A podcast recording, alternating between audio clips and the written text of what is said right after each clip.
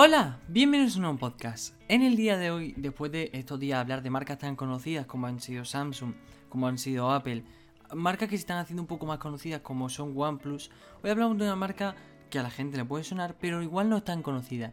Y es que hablamos de Oppo, y más concretamente del Oppo A91, uno de los gama media que este año podrían resaltar más, sobre todo en el mercado español. Bien, si recordáis, a finales de diciembre de 2019, Oppo presentó parte de gama media para este año, lo nuevo del que hoy vamos a hablar, Oppo A91 y Oppo A8. Precisamente, como decíamos, eh, fuera de China llegará este Oppo A91 que ya está disponible en España. Bien, se trata de un móvil que busca destacar por su batería, su triple cámara, como siempre en la gama media, 3, 4, casi 5 cámaras, y que no sea muy grueso, quedando en 7,9 milímetros un procesador MediaTek normal, como para la gama media, pantalla bastante grande, 6,4 pulgadas, siendo esta algunas de las propuestas que ha hecho Oppo para competir en la relación calidad-precio en esta gama que cada vez cuenta con más rivales y más duros. Un diseño que encaja en las líneas estéticas que estamos viendo en los últimos meses. Al fin y al cabo, en cuanto a diseño, no se sale nada fuera de lo normal. La verdad es que si nos vamos a la gama media y comparamos todos los teléfonos, hay algunos, unos cuantos, 4 o 5 que serían bastante parecidos. Pero bueno, eh, el Oppo A91 integra en su pantalla AMOLED de 6,4 pulgadas con resolución Full HD Plus en un frontal que dispone de notch en forma de gota para la cámara frontal de 16 megapíxeles. Mucha gente a veces me lo dice y me dice, oye, muy poco, ¿no? 16, porque no incluyen 32 y 64. La verdad que 32 ya es más que suficiente. Porque muchas veces la solución no es poner más píxeles y más píxeles y más píxeles. Podríamos poner perfectamente un sensor de 108 megapíxeles en la cámara frontal. Que vale, que haría una foto increíble. Pero igual no, porque la solución, como digo, no es siempre eso. Ni poner un, gran ahí, un sensor de una pulgada. Esa a veces no es la solución. La solución a veces es poner un sensor de mejor calidad o un procesador que a la hora de eh, que se haga la foto y se procesen, las procesen mejor. Todo depende, como digo, del procesador y el sensor.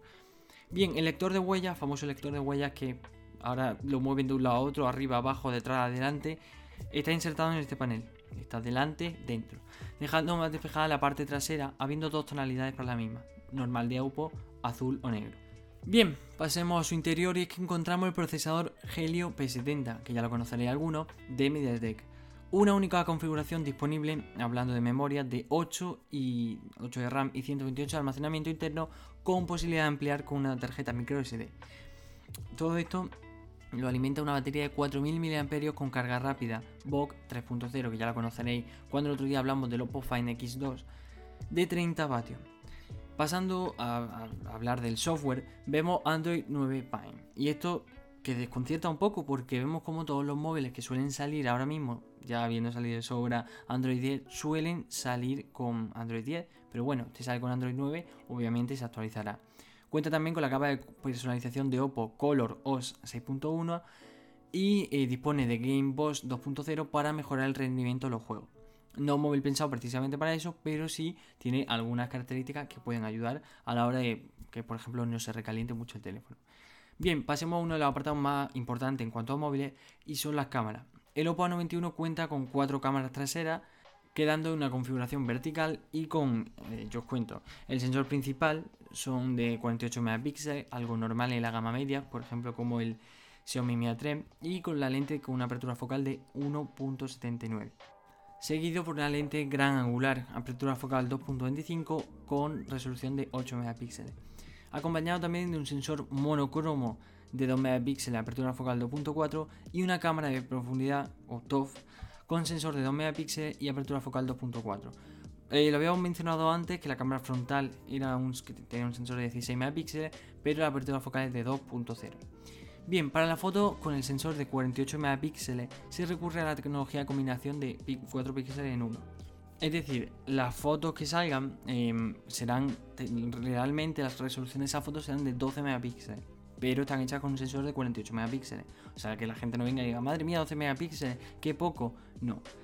Como decía, la tecnología Pixel Binning eh, lo que hace es que 4 píxeles lo junta en uno para tener mucha más resolución.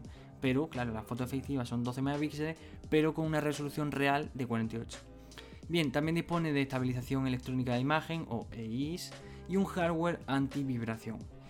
Bien, este Oppo A91 llega al mercado español con un precio un poco elevado para la gama media. por 329 euros. Como decíamos, un modelo único de 8 GB de RAM y 128 de almacenamiento. ¿Por qué digo que un poco caro? Y es que la gama media mmm, aquí en España no, no suele normalmente ronda los 200, 400. Sí que es verdad que 329 está muy bien, ¿no? Para este tipo de características y siendo 8 GB de RAM y 128 de almacenamiento. Está bien, pero si busca competir con una gama media más real, eh, el precio es un poco caro, en mi opinión. Pero vamos, que si tuviera que comprar este teléfono, pues obviamente el precio está bastante ajustado a sus características. Eh, hay dos modelos según el color, Lightning Black, eh, negro, y Blazing Blue o azul.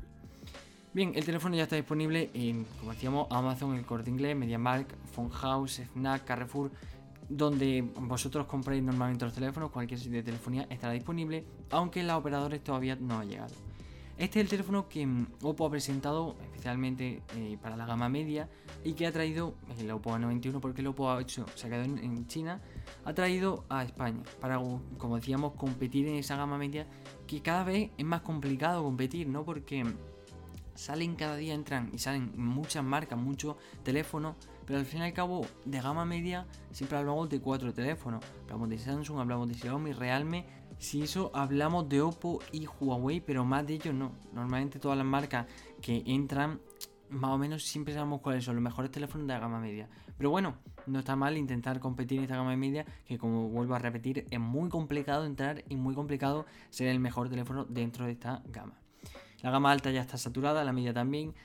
Aún así, eh, obviamente se siguen cada día presentando muchos teléfonos que buscan competir, porque en la gama media, en tanto en Italia como en España, que es un mercado muy parecido, es la gama más demandada. Pero bueno, hasta aquí el podcast de hoy, esperamos que os haya gustado.